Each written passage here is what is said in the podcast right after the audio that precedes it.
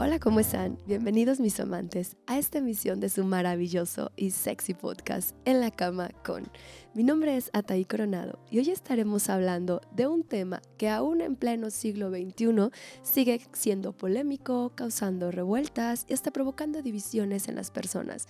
Esto es la diversidad sexual en el marco del mes del orgullo gay. Y para conversar hoy tenemos en la cama a un invitadazo, a un amigo. Él es David Dueñas. Es instructor de fitness con una larga trayectoria en la comunidad gay.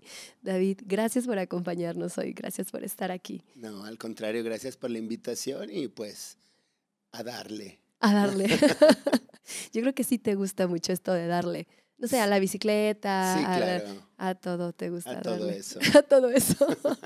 a todo lo que se le pueda dar. A todo lo que se le pueda dar, perfecto. David, pues vamos empezando un poquito con este rollo, porque creo que para muchas personas, como lo decía al principio, puede ser un tema polémico, puede ser un tema que de repente cause ahí un poquito de a veces hasta incomodidad por no entender algunas cosas, hasta un conflicto ahí en, en, conceptos, ¿no? Pero que al final, bueno, nos puede mover muchas fibras a las personas, eh, tanto de un lado como de otro, para cosas este, positivas y a veces no tan positivas. Pero bueno, la realidad es que cuando se habla de diversidad, este tema a muchas personas les asusta. Y en este asunto de el junio, el mes del orgullo gay, o sea, todo un mes para el orgullo. Y pongo así todo un mes porque hay personas que dicen, bueno, ¿por qué todo un mes para el orgullo gay? ¿Qué nos puedes decir de esto?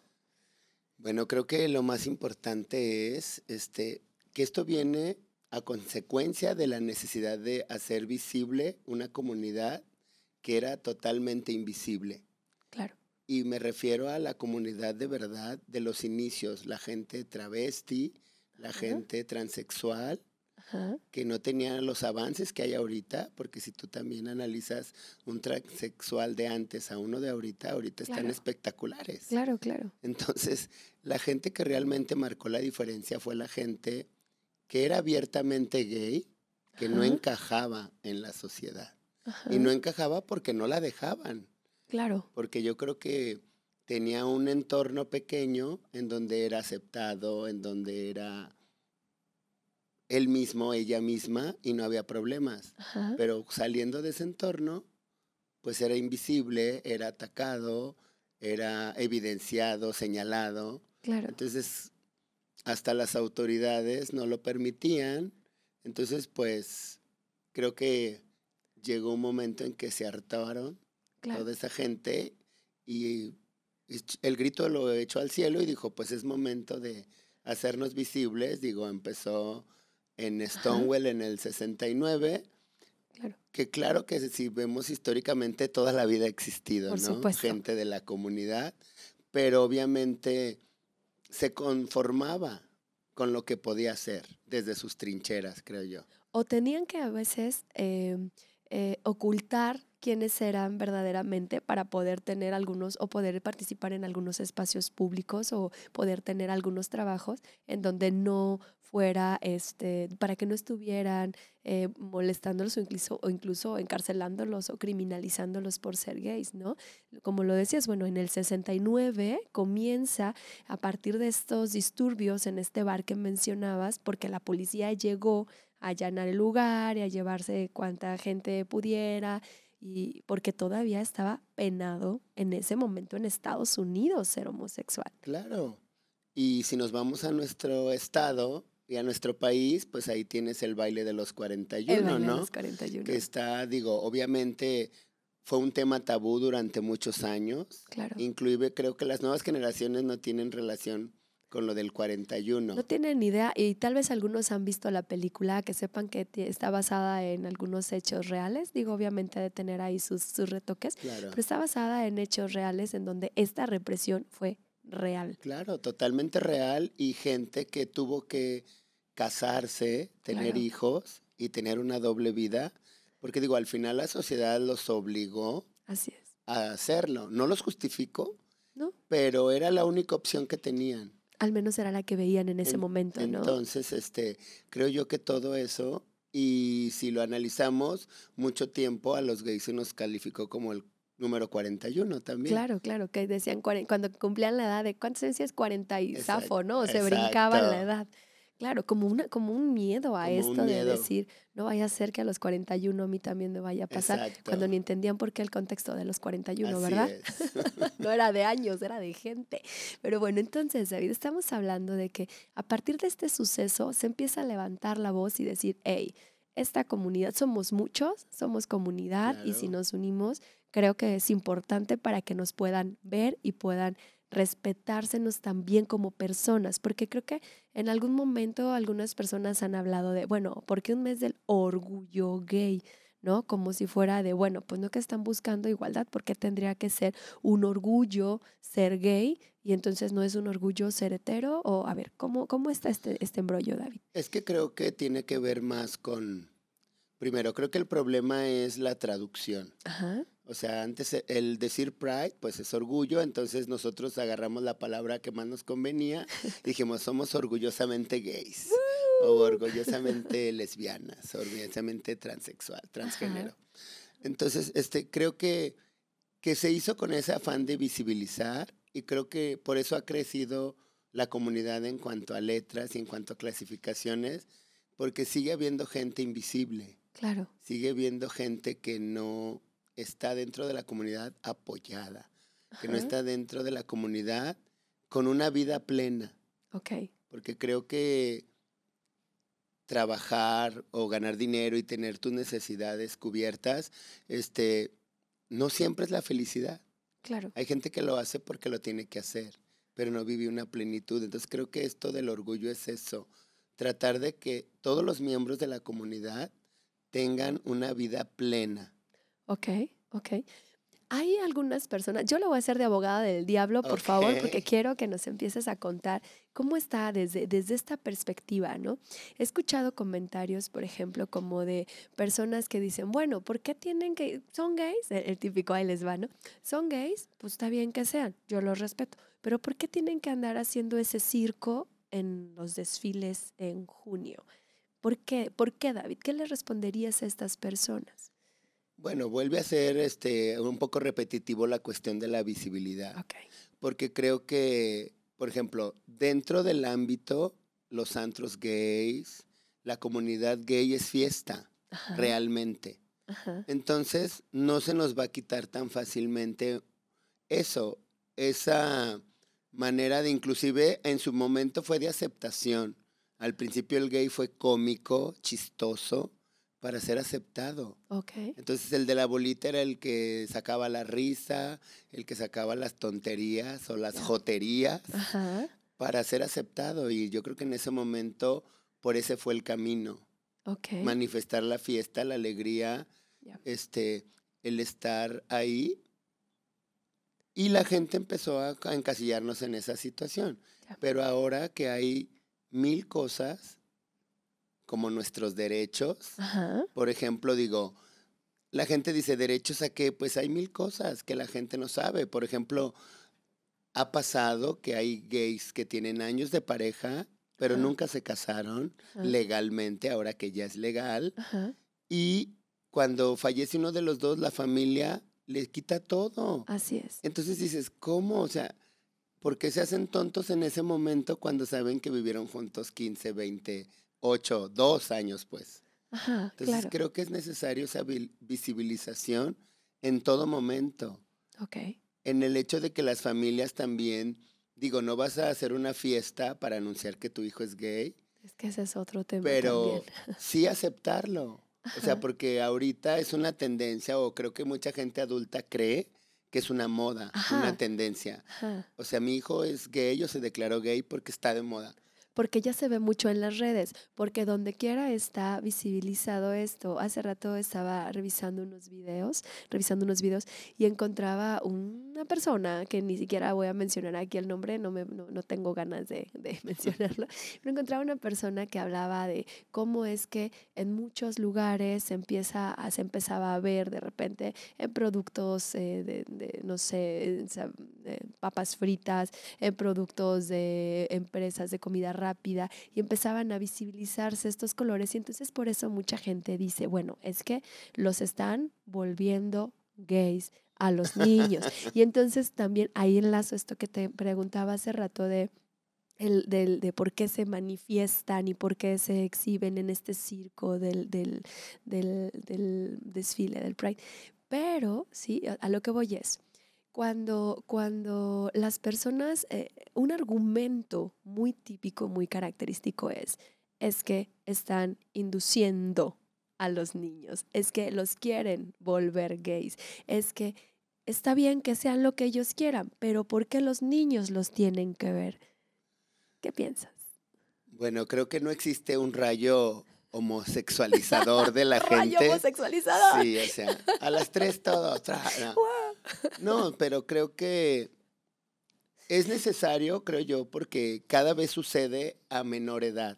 Ajá. O sea, hay niños que ya en su corta edad, me refiero a primaria, me refiero hasta kinder, que ya quieren una muñeca siendo niños o una troca siendo niñas.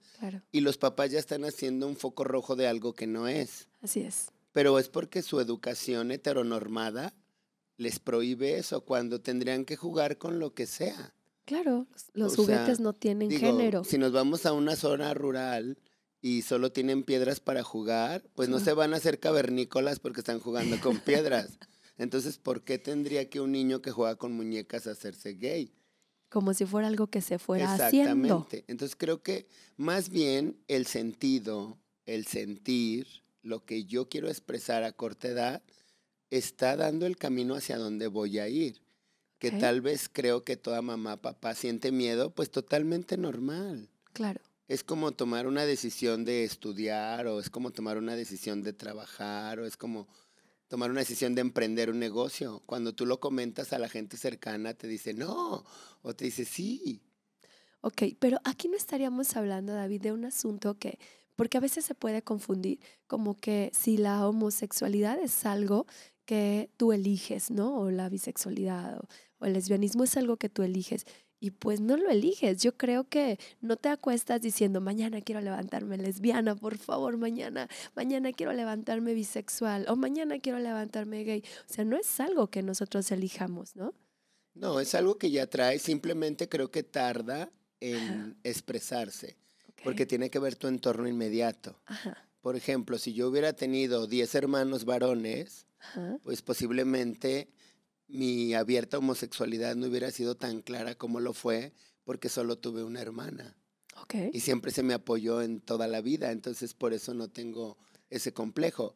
Pero creo que alguien, por ejemplo, una niña que es vestida como niña, con colores de niña, que los colores no tienen sexo, ¿verdad? Pero bueno. Pero que le dicen que pero que dicen que es de niña, entonces, claro que ella se acostumbró a ese trato. Claro cuando permite que otra niña le robe la atención, por eso están en conflictos en la adolescencia. No es porque sean rebeldes, es porque es real. Ellos empiezan a sentir hacia su mismo sexo y ahora que está, dicen, de moda la bisexualidad, no, pero ¿por qué no cabe la posibilidad de que alguien pueda querer o amar a dos personas que no sean igual a él? O sea, no pasa nada. Claro. Sola que no queremos, como que, creemos que es algo más malvado. O sea, no se conformó con uno, ahora quiere al otro también. Somos cinco chinos. creo que tiene que ver eso cuando, creo que a nivel sentimental, creo que tú como psicóloga también lo puedes entender, que sí puede haber una reacción amorosa hacia dos personas. Claro. Tal vez no con la misma intensidad, pero sí existe. Por supuesto. Entonces, ¿por qué no hacerlo?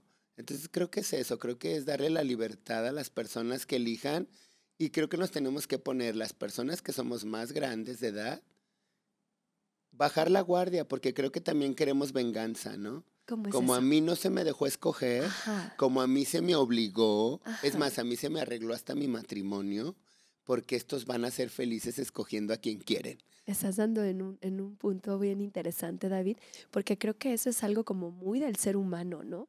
Como muy de, si a mí no se me permitió, si yo no tuve esta posibilidad, ¿por qué la vas a tener tú, ¿no? Algunos autores por ahí, algunos filósofos hablan de esto, de cómo si yo no puedo ser feliz, tú tampoco vas a ser feliz. Y entonces, si a mí no se me permitió, pues a ti no se te va a permitir tampoco, ¿no? Y ahí es donde, donde a veces a las infancias y las adolescencias se les restringe.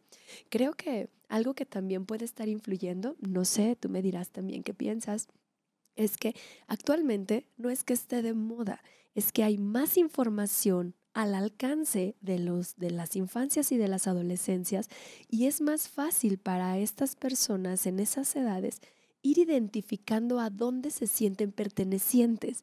Y entonces, al sentirse pertenecientes, al llegarles esta información y tal vez empezar a indagar un poco, sienten que pertenecen a un grupo, se identifican con ese grupo, empiezan a ir definiendo su identidad y en, un momento dado su orientación.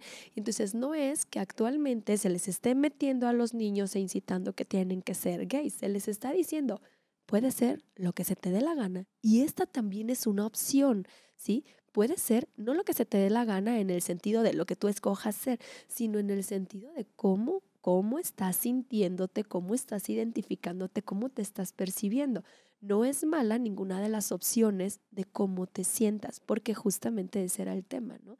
En un, en un sistema súper hetero, heteronormativo, te dicen, es esto, hombre, mujer, a las mujeres les gustan los hombres, a los hombres les gustan las mujeres, y párale de contar, todo lo que esté fuera de ahí es malo. Entonces creo que muchas personas tuvieron que esperarse hasta tener tal vez una independencia económica, porque no lo podías hacer en la casa de tus papás, algún poquito más de, de, de, de elementos o de recursos para poder decir, hey, esto soy y que ahora tal vez a edades más tempranas los chicos y las chicas o los chiques se los estén descubriendo, ¿sí? Creo que tiene que ver más con esta, esta apertura a la posibilidad gracias a la información que existe. No sé tú qué piensas. Definitivamente creo que tiene que ver con eso. Creo que la tecnología llegó a abrir muchas puertas y creo que la culpa también es de la gente adulta que no se quiso actualizar. Porque creo que hay mucha gente adulta que no le interesa investigar en internet lo que puede pasar como ahora los chicos tienen una duda, inmediatamente van a internet. Claro. Inmediatamente entran a Google e investigan qué está pasando hasta en su cuerpo. Claro. No necesariamente con una historia, o sea, es como un detonador y empiezan a investigar y una cosa lleva a la otra y descubren que ya existía, pero también descubren el lado malo, ¿no? Creo que si tú ves una foto de alguien golpeado y le ponen ahí golpeado por homosexual, pues eso también a ellos les crea un temor. Así es. Y dentro de la familia, si tú ves que tu papá o tu mamá dicen, no, o sea, tu primo es homosexual, yo no sé cómo lo aguantan, pues estás mandando un mensaje. Muy claro. Entonces, todo eso, ¿y qué hace él? Pues empieza a irse con los amigos, a identificarse con otras personas, porque en su casa no tiene el respaldo porque en su casa no lo aceptan, o en el trabajo, a lo mejor empezó a trabajar, tú como familia heteronormada, si ya es hora de que trabajes, aquí no te aceptamos, pero en su lugar de trabajo lo aceptan. Claro. Y empieza a florecer ahí y es válido. Claro. Entonces creo que hay mil opciones, nada más hay que buscarlas y creo que esto del mes del orgullo es, creo que, respetar. Ok. Creo que la como, es como el dicho ese que dicen, el enemigo más grande de una mujer es una mujer. Por ahí se, dice eso. Explícame eso, antes, de que, antes de que monten pantera. No, no, no. O sea, se ha dicho eso, ¿no? Que el enemigo más grande de una mujer es otra mujer. Es una forma también de dividirnos. Exacto. Entonces yo creo que también el enemigo más grande de un gay o de alguien de la comunidad es otra persona de la comunidad. Ok. Entonces creo yo que eso también es una manera de este mes negociar con esas personas. Es una manera de decir, este, acepto muestro empatía con todas las personas de mi comunidad, estén como estén, hagan lo que hagan, se vistan como se vistan, hablen como hablen. ¿Por qué? Porque creo que esa es otra manera de respetar. Claro. Entonces creo que respetándonos nosotros nos va a respetar toda la sociedad. Claro. Si la comunidad muestra respeto, toda la sociedad nos va a respetar. Pero creo que ese es otro problema que tenemos, que atacamos desde, desde que lo vemos. Viene caminando y ella. Ella. O sea, no sé si a la persona le va a agradar. Claro. Aunque se vea abiertamente gay, yo no sé si su mente es de closet. Claro, o incluso si su identidad es muy masculina y, es importante que se refieran a él como él y no que le estén diciendo ella y le pueda parecer un insulto. Y eso, todo eso tiene que ver con la efectividad que está sucediendo en la sociedad, porque se nos hace increíble que los pronombres estén cambiando, pero ¿por qué no también? O sea, ¿por qué no permitirlo? Claro porque ahora ellos saben. Antes quizás nosotros no teníamos la información. Si yo me voy a buscar a un David Dueñas adolescente, tuvo confusiones, claro que sí. Obviamente no tuve la restricción y no me fue mal, pero sí tuve confusiones donde yo decía, ¿por qué me gustan los niños? Si soy niño. ¿Y qué te respondías o qué encontrabas, David? Eh, pues obviamente me sentía muy cómodo al lado de los niños. Ok. Mis amigos siempre fueron niños. Entonces yo me sentía muy a gusto con ellos y podía estar con ellos y prefería estar con ellos. Okay. Pero no toda la gente tiene esa claridad o esa libertad. Ajá. Yo la tuve porque mi mamá fue madre soltera, es madre soltera y no me podía estar cuidando las 24 horas. Entonces, China libre. Yo hacía lo que quería y dentro de mi casa, cuando ya se tenía el horario de estar, pues era muy fácil cumplir con los labores familiares porque eran revisar tareas, revisar tu uniforme para el siguiente día, entonces no era complicado. ¿Nunca fue restringida alguna conducta tuya, alguna actitud tuya por parte de tu familia? De mi familia no, fíjate, creo que tuve la bendición de tener una abuela muy abierta. Ok. Porque ella me cuidó de más pequeño y ella fue la primera en darme la seguridad de decir, ella metió a Dios en esto y se me hizo muy padre porque ella, cuando alguna vez alguien señaló mi manera diferente de ser, ella contestó, esta cruz no es tuya. Ok. Esta cruz la va a cargar su madre cuando venga por él, cuando ya se haga cargo del al 100, esa cruz es de ella. Okay. Tú deja tu cruz, tú atiende tus cruces y esta déjala aquí. Sí, como diciendo, no te metas con este niño como sea ese asunto de su madre. Así es. Y creo que a mí me dio seguridad y ella salió muy bien salvada de meterse en un problema familiar. Claro, claro. Entonces digo, por eso digo, tiene que ver con ese entorno, alguien que todos los días tiene que fingir ser otra persona en su casa claro. y en la calle, pues llega un momento en que odia la vida.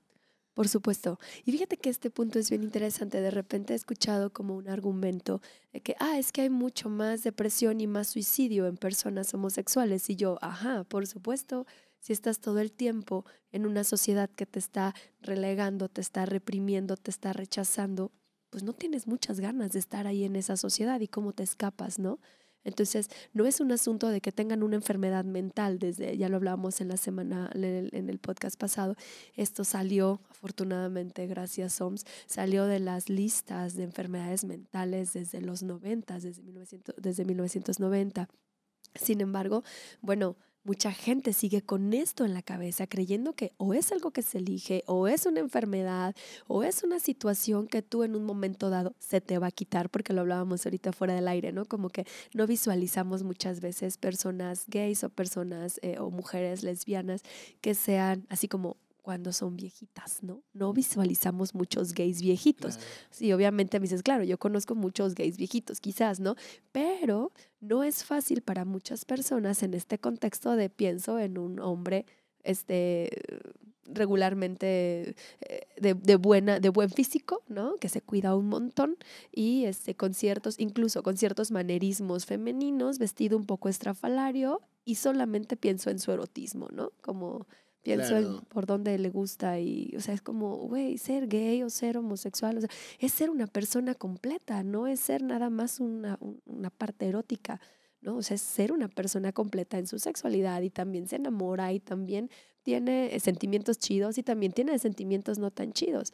Porque esto que hablábamos hace ratito de pareciera que también es como separar, ¿no? A veces escucho como, es que yo tengo un amigo gay, pero es muy bueno en su trabajo y es muy exitoso y es como de, ¿y cuál es la, la relación ahí? O sea, en el sentido de que lo exitoso le compensa a lo gay o cómo, no hay un asunto que tenga que compensar nada, ¿no? O sea, simplemente es una característica como decir, bueno, es que tú tienes que compensar, David, por ser chino, ¿no? O sea, pues, ¿qué tienes que compensar por ser chino, güey? O sea, ¿no?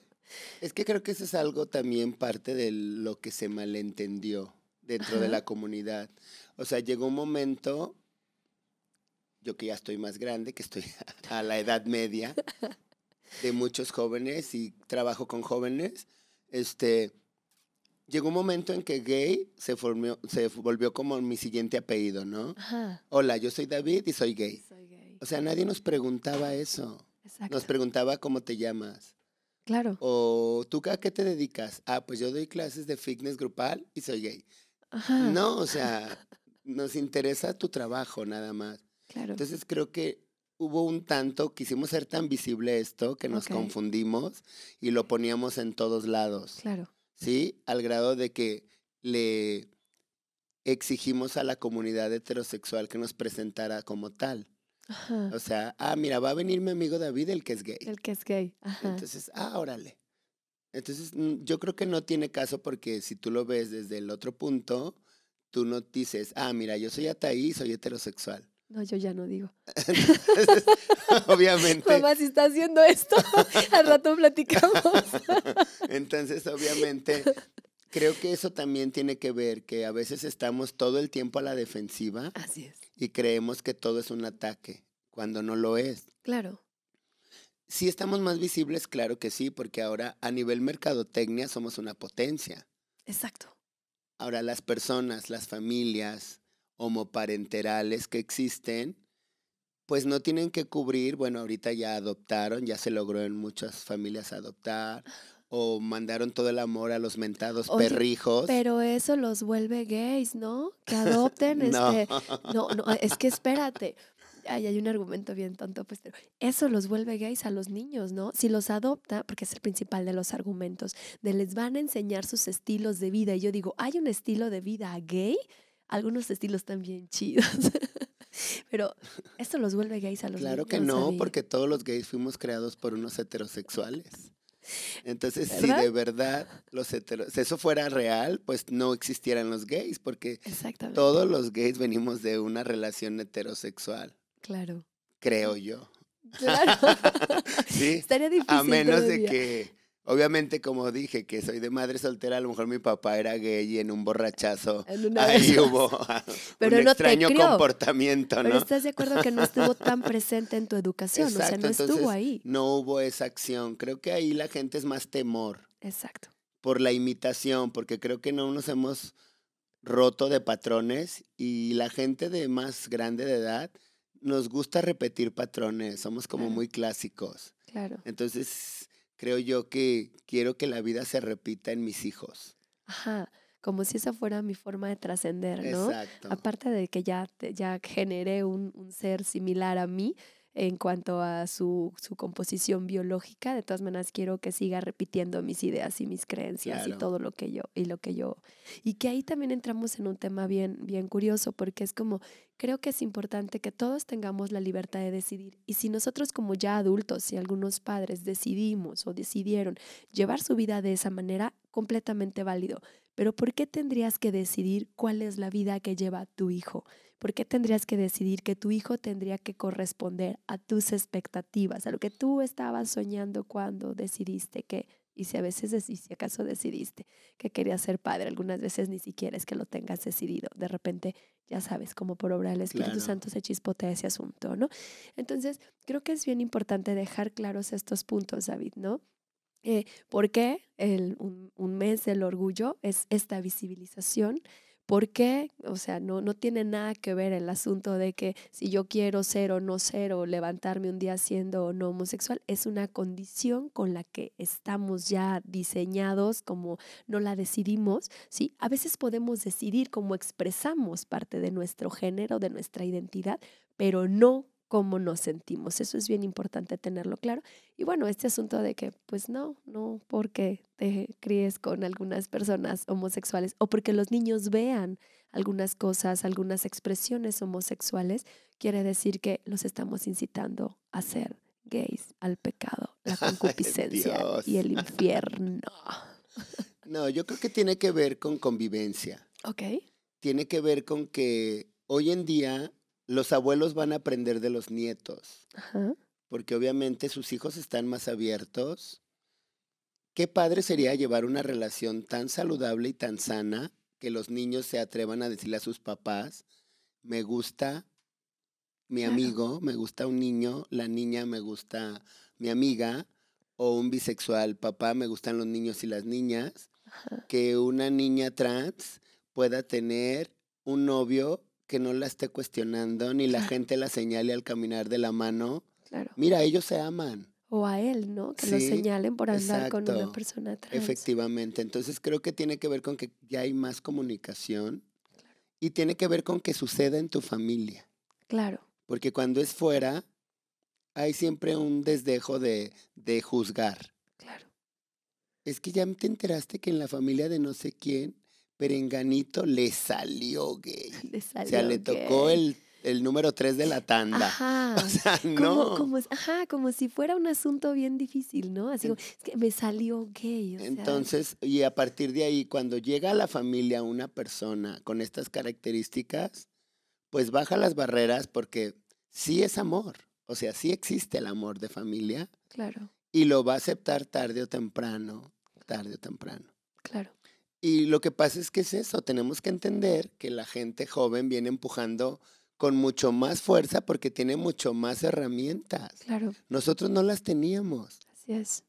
Hoy en día yo creo que un adolescente, para decir que es heterosexual, tal vez ya besó si es niño, ya besó a tres niños y comprobó que efectivamente no le, gustan los niños.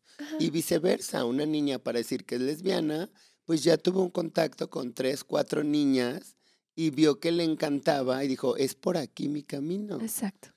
Y que después a veces podemos darnos cuenta de que también nos gustan otras cosas. Claro que Y que no es de, ah, no, mi reina, tú ya te me habías definido como lesbiana, ahora te aguantas.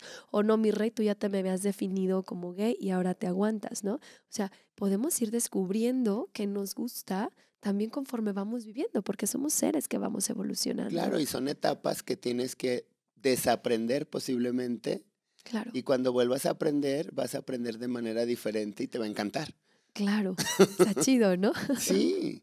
Pues claro, David, este tema da para muchísimo, da para seguirlo hablando. Me encantaría poderte invitar nuevamente a hablar de estos temas tan chidos y digo, tan interesantes y tan importantes de conocerlo desde una perspectiva de personas que lo viven, personas que lo están como, porque no todo es negro o blanco, de repente también esto es como, es que es súper fea la vida de una persona gay. Oye, no espérate, no siempre, y no para todos, y, hay, y hay matices, entonces esto me parece súper importante. ¿Alguna, ¿Alguna cosa que quieras decir para cerrar, para finalizar, David? Pues nada más que si perteneces a la comunidad, este mes sé empático con toda tu comunidad. Excelente.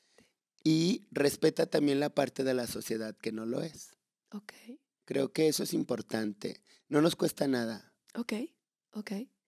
Respeto. Para mí esa es la clave, el respeto. Ni siquiera la tolerancia. Para mí de repente tolerancia me brinca un poco porque es como si estuvieras resistiendo algo, como tolera, es que lo tolero, como si lo estuvieras resistiendo. Y para mí es súper importante el respeto entre cada una de las personas. Yo creo que si existiera el respeto, pues no tendríamos que estar hablando tanto de estas cosas, ¿verdad? Y visibilizando tanto ciertas, ciertas formas de expresión de, nuestros, de nuestro ser. Pues muchísimas gracias, David. Gracias, a ti. Gracias por estar aquí. Bueno, gracias a todos y nos vemos en el próximo En la cama con. Adiós.